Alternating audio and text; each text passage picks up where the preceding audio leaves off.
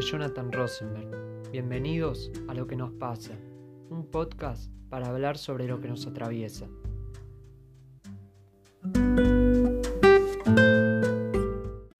Bienvenidos, hoy nos toca hablar de la letra E, la letra E de educación. Vamos a hablar con Gala Schwartz, ella es recreóloga y eh, docente. Muchísimas gracias por darnos esta entrevista te quería preguntar eh, qué es la recreación. Hola, buenas. Bueno, la recreación es un modelo de intervención sociocultural que está dentro del ámbito de la educación no formal, que son esos espacios de educación que no son la escuela. Eh, y la idea es que partiendo de actividades voluntarias, grupales y coordinadas por una o más personas, pretende la búsqueda de la libertad en el tiempo que no es lo mismo un tiempo libre de a un tiempo libre para, generando protagonismo y autonomía de quienes participen de la actividad. Está centrada en la lúdica y el juego y se usa la base de distintos lenguajes expresivos y siempre tienen una intencionalidad, siempre tiene un fin, em, siempre es depende de lo que nosotros querramos eh, hacer agarrándome de lo que vos dijiste del tiempo libre, justo viene bien porque te quería preguntar también cómo hacer para sacar ese estereotipo que, dice eh, que la recreación es tener tiempo libre. Bien, yo creo que la diferencia es que la recreación lo que busca es hacer unas actividades que te hagan sentir pleno y que sean actividades que de verdad estés eligiendo porque querés o porque te gustan. Digo, hacer recreación o tener un momento para la recreación puede ser hacer un taller de cerámica y elegir hacer ese taller de cerámica y saber que lo estás haciendo porque te gusta, porque hay algo dentro tuyo que quiere hacer cerámica y no porque hay un sistema que te dice tenés tiempo libre, haces cerámica porque no podés no tener nada para hacer. ¿Se entiende? Sí, sí, se entiende. Justamente eh, hablando del disfrute, eh, ¿Vos disfrutás de lo que haces? ¿Te gusta? ¿Te apasiona? Sí, la verdad que lo disfruto mucho. Creo que no, no se puede coordinar grupos de recreación si no te gusta. Eh, es imposible. la verdad que lo disfruto mucho y por suerte eh, encontré y tengo un trabajo que, me permite hacerlo y que, que me permite disfrutarlo también. ¿Qué es la educación para vos? Qué pregunta difícil. Creo que la educación es eh, dar herramientas, es facilitar opciones, es desarrollar el pensamiento de, la otra persona y acompañar en ese proceso. Em, creo que un docente hoy en día, sobre todo hoy con, los tiempos que estamos manejando, eh, debe enseñar y acompañar a, sus alumnos y a sus alumnas eh, para que en un futuro esta persona en formación tenga eh, herramientas para resolver diferentes situaciones que se le van presentando. Obviamente la educación tiene un objeto social, ¿Para vos se puede resolver la desigualdad que hay en la sociedad por medio de la educación? Yo creo que sí, creo que lleva mucho tiempo y mucha empatía y mucho, mucha paciencia también, pero creo que, se puede. Y creo que también hay que buscar en dónde hace falta más y poner todos nuestros recursos ahí. A mí me ha pasado de estar en escuelas eh, cerca de, Ciudad Oculta, cerca del barrio Inta, con familias de muy, muy, muy bajos recursos y de mucha violencia, entornos de mucha violencia, y que una de las chicas me dijera que, ella pensaba que, su destino era seguir en esos contextos de violencia y que se da cuenta que, que no es así y que hay otras formas y cuando a mí me dijo eso, imagínate, casi me pongo a llorar. Eh, pero bueno, ahí hay alguien que ya sabe que, hay otra vida mejor y que para eso hay que, hay que estudiar y hay que formarse y educarse. Me imagino que te debe haber conmovido em, y eso es lo mágico que creo que tiene ser docente, que se acerque una alumna, un alumno tuyo y, y que se genere ese vínculo de confianza que te pueda llegar a decir cosas como las que te dijo. Y eso es lo, lo más movilizante. Eh, y por otro lado, es fundamental, vos, vos lo marcaste bien, que era la empatía, eh, y creo eso es algo a título personal que obviamente sin empatía no se puede construir nada, y justamente eso es lo que falta creo que en esta sociedad, ¿no? Y la educación es un buen instrumento para, para darla. Em, ¿por qué para vos es importante educar con perspectiva de género y qué lugar ocupa la ESI en eso? También sumando a lo que decís, ahora te contesto tu pregunta, me parece que está bueno también pensar a quiénes estamos educando.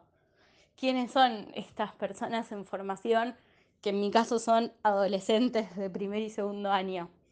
No da lo mismo un pibe que llega a la casa, por ejemplo, y tiene un plato de comida, a un pibe que va a la escuela en busca del alimento. Porque si no va a la escuela no come. Y hay un montón de estos pibes. Entonces, ¿qué? Yo no estoy diciendo ni educar para la pobreza y decir, ay, pobrecito, no tiene un plato de comida, sino, bueno, vamos a ponernos acá a ver cómo podemos ayudar a este pibe y no solo dándole un plato de comida. ¿Qué herramientas le puedo dar a este pibe para que el día de mañana no salga a robar? ¿Qué es lo que pasa? Hay muchos pibes que dejan la escuela porque salen a robar y les da vergüenza volver. Pasa. Me ha pasado de tener alumnas en esas situaciones. Entonces, hay que buscar otras estrategias. Por ejemplo, en mi caso yo elijo el vínculo. Que los pibes sepan que a mí pueden venir y me pueden contar lo que les está pasando y que vamos a buscar una solución. No les voy a salvar la vida. Sé que no, no puedo hacer grandes cambios, pero sí sé que yo voy a ir el martes a la escuela, por ejemplo, y que va a estar este pibe y que si le pasó algo lo voy a saber y en el momento lo voy a poder ayudar. Espero no haberme ido mucho por las ramas. Y ahora te contesto la pregunta. Creo que la ESI es, tiene que ser fundamental. Es fundamental. Eh, y cuanto más chicos son, más hay que enseñarles para que el día de mañana sepan qué es lo que está bien y qué es lo que está mal con, con respecto a ellos. Eh, creo, la ESI no es solo enseñar métodos anticonceptivos. La ESI enseña a que si vos no querés que alguien te toque, no te puede tocar. Y si lo hace está mal y hay que hacer algo. La ESI enseña derechos. En la ESI se ven vínculos afectivos, se ven violencias, se ve un montón de cosas. Eh, hace poco, también en esta misma escuela, sucedió que una mamá vino a quejarse porque estábamos dando ESI y que como mi hija tiene 15 años, no le pueden dar ESI. Dijimos, bueno, bueno, bueno, y empezamos a dar ESI sin decir que dábamos ESI. O sea, por ejemplo, dábamos derechos de niño, niña, adolescente. Y tomábamos esas cosas que nos pedían que, que, enseñemos, pero lo, lo disfrazábamos un poquito. Y un día un profe dio una actividad sobre abuso. Y ahí esta chica se angustió mucho porque contó una situación que le había pasado y que nadie le creía, y que sentía que nadie le creía y que estaba sola. Y en ese momento ella se dio cuenta que no estaba sola, que había un montón de personas dispuestas a ayudarla y acompañarla. Y la verdad que fue muy movilizante. Y pienso también, eh, en voz alta, que si esta piba tardó cinco años en poder hablar y en poder darse cuenta que, que no era ella la que estaba mal, que era algo en su entorno lo que no, no estaba bien, ¿cuánta angustia nos hubieran ahorrado a nosotros, a mi generación? Que lo único que nos enseñaban de eso es que un, que un brazo entraba en un preservativo. Digo, ¿cuánta angustia nos hubieran ahorrado si nos hubieran enseñado cuáles eran nuestros derechos? ¿Cuáles eran nuestros límites? ¿Qué es lo que estaba bien y qué es lo que no? ¿Cuánta angustia nos hubieran ahorrado si nos hubieran dicho que podíamos hablar y que nuestra voz iba a ser escuchada o que íbamos a tener a alguien a quien poder contarle si nos pasaba algo de este estilo, digo. Me parece que, que es ahí en donde yo me pongo y pienso y trato de generar el vínculo con mis, mis alumnos. Que ellos sepan que no están solos, que tienen a quien acudir y que yo les voy a creer. ¿Qué fue lo que no me pasó a mí? Y que creo que no le pasó a mi generación. Todo lo que decís grafica perfectamente lo que es el trabajo docente. em, y, y sirve también, me parece, para acabar con todas esas frases hechas, prejuicios, preconceptos que denigran la tarea justamente de, de ustedes, ¿no? Eh, lo que yo te quería preguntar era si ustedes están preparados o para reaccionar ante situaciones así, porque me imagino también que la experiencia eh, no es lo mismo que leer en un libro y después tener que actuar ante estas situaciones. Creo que a nivel emocional no hay ningún libro que te enseñe cómo manejarlo. Creo que hay mucho de sentido común, eh, mucho de hablar con este pibe o con esta piba que se te acerca con este problema eh, o con esta situación. Y después, sí, desde lo, lo institucional, eh, hay protocolos que desde el vamos te enseñan y te dicen cómo hay que manejarse, porque en el momento quizás sí es estar con el pibe o con la piba, acompañarlo o acompañarla, pero después hay que hacer algo con todo esto y, para ahí sí hay protocolos. Eh, en las escuelas, por lo general, eh, se hace una jornada de ESI en la cual se capacita a los docentes sobre el emergente relacionado a ESI de, que tenga esa escuela. De, y después también, en el programa en el que yo estoy, eh, antes de que empiecen las clases, tenemos capacitaciones de ESI, en donde, bueno, nos refuerzan todas estas cosas para que nosotros después las podamos transmitir. Aclaramos que ESI, para el que no sepa, es educación sexual integrada. ¿Y por qué te parece que no lo aprueban en todas las provincias siendo una herramienta tan importante? Yo creo que por muchas razones, por miedo, por ignorancia, por desconocimiento, eh, por religión. eh, digo ignorancia porque no deben ni saber cuáles son los lineamientos de la ESI, no deben ni imaginarse cuáles son los objetivos y los propósitos de enseñarles ESI a los pibes y a las pibas. Y por miedo, porque debe haber, así como es la madre de esta piba, eh, debe haber un montón de, de personas con cola de paja que no quieren que hablemos. En esta cuestión de no quieren que hablemos, que me, me gustó muchísimo esa frase, em, ustedes tienen, me imagino, un programa que seguir, pero si ustedes se pueden desviar si pasan ciertas situaciones de ese programa para tratarlas. Particularmente yo no trabajo para una escuela en particular. O sea, yo trabajo en un programa que acompaña a la escuela. Entonces me manejo como de otra manera. Cuando tenemos alguna situación así, lo que hacemos es avisarle al director o a la directora eh, y ellos activan el protocolo y toman todas las medidas que hay que tomar al respecto. Eh, lo que nos queda a nosotros es acompañar ese proceso eh, y estar ahí para, para el pibe o para la piba en cuestión. Pero lo activan ellos, o sea, el protocolo lo, lo hacen ellos. Para ir finalizando, Paulo Freire, que para mi gusto es un excelente pedagogo y da gusto leerlo, sostiene que la educación no cambia el mundo, cambia las personas que van a cambiar el mundo. ¿Qué opinas acerca de esta frase? Yo creo que, sí, que es un grosso, que no hay mucho para agregar. Yo siempre digo, cuando me preguntan por qué disfruto y soy tan feliz haciendo lo que hago, y digo que quizás una de las cosas que más me gustan de mi trabajo es que puedo ser ese adulto que necesitaba cuando yo era adolescente. Digo, ese, esa persona a la que acudir en la escuela, dentro de la escuela, para hablar y para que me escuche. Y hoy en día siento que yo soy eso para mis alumnos. Incluso hoy, con todo este tema de la cuarentena, me escriben mails, me mandan mensajes. eh, tengo un ida y vuelta con varios de ellos. Y la verdad que eso a mí me, me llena. Porque sé que el día de mañana, si les pasa algo, se van a acordar de mí para, para venir a hablar. Muchísimas gracias por el mensaje que, que nos diste y sobre todo por tu tiempo. Muchas gracias, Gala. Muchas gracias a vos por el espacio. Diego, te hago una consulta. Sí. Estoy buscando jardines para mandar a Nina. ¿Vos te acordás más o menos cuánto pagaban tus viejos eh, la escuela tuya cuando eras chico? Ah, era caro, pero no, no recuerdo no, no el número, eso no. ¿Vos, Dai? Y sí, era bastante, era caro, la verdad. No, ¿Vos, Guille, te acordás? Eh, no, yo fui a una escuela pública. Pará.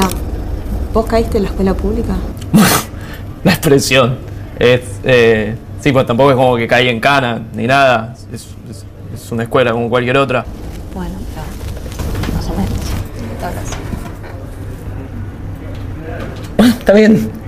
Yo lo pasé bien, ¿eh? No- no- Che, pará, ¿y acá cómo entraste? ¿Quién te hizo la entrevista? ¿A quién se le pasó? ¿Mentiste en el currículum? ¿Qué, cómo, cómo, qué- qué- cómo hiciste? Bueno, basta, chicos. ¿No ven que los papás eran pobres? tampoco es que era- eran pobres. Es como. No, no, no nos dábamos como grandes lujos, pero no éramos pobres. Estábamos en una situación como clase media, normal. Sí, bueno, pero mira, sos súper flaquito. Es obvio que ibas al colegio para comer. No, a- quiero decir, a veces comían en el colegio, pero no, no iba puntualmente para hacer eso. Bueno, pero ¿qué hacías? ¿Camino de tierra? ¿Ibas a caballo? No, no, no sé andar a caballo, me tomaba como el 141 en, en la esquina de casa, me dejaba a tres cuadras. A ver, chicos, perdón, para que se entienda, eh, yo terminé el secundario igual que todos ustedes, ¿sí? Me, me recibí como cualquiera. Bueno, la escuela pública. El diploma es como simbólico. Que acabamos de escuchar es una parte del sketch Educación Pública de Guille Aquino. Él es un humorista, eh, lo pueden buscar, está en YouTube. Eh, yo me quise quedar con este extracto porque engloba todos los prejuicios, estigmatizaciones, preconceptos que hay hacia la educación pública y todos los discursos de, de derecha que buscan estigmatizarla justamente, ¿no? La educación pública, como hablamos con Gala, es mucho más de enseñar una suma, una resta. Es estar ahí cuando uno lo necesita, cuando el niño o niña lo, lo, requiera. Es dar de comer. Es mucho más que, que este reduccionismo simplista que enseñar a, a 2 más 2. Creo también que la educación pública tiene que mejorar, eso es indudablemente, eso se hace únicamente con políticas públicas y con un gobierno que se interese en la educación. Y por otro lado, también me parece muy importante terminar con esa frase, tuviste que caer en la educación pública como si fuera algo malo. La educación pública no es mala. Y ese es un mensaje que hay que sacarlo de nuestras cabezas, me parece. Para terminar con este episodio, vamos a escuchar, leer y escribir de las pastillas del abuelo. Nos vemos en el otro episodio.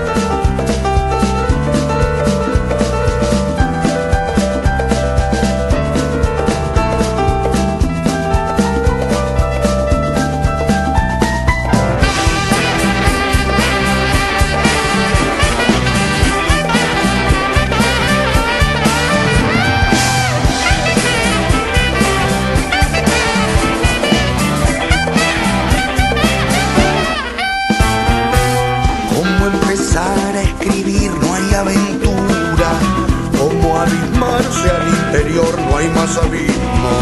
Como escalera la mejor es la escritura, como primera religión catarcisismo.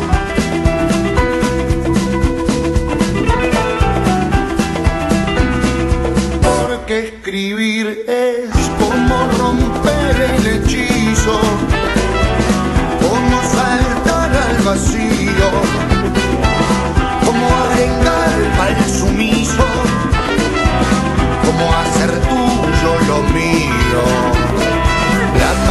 absorber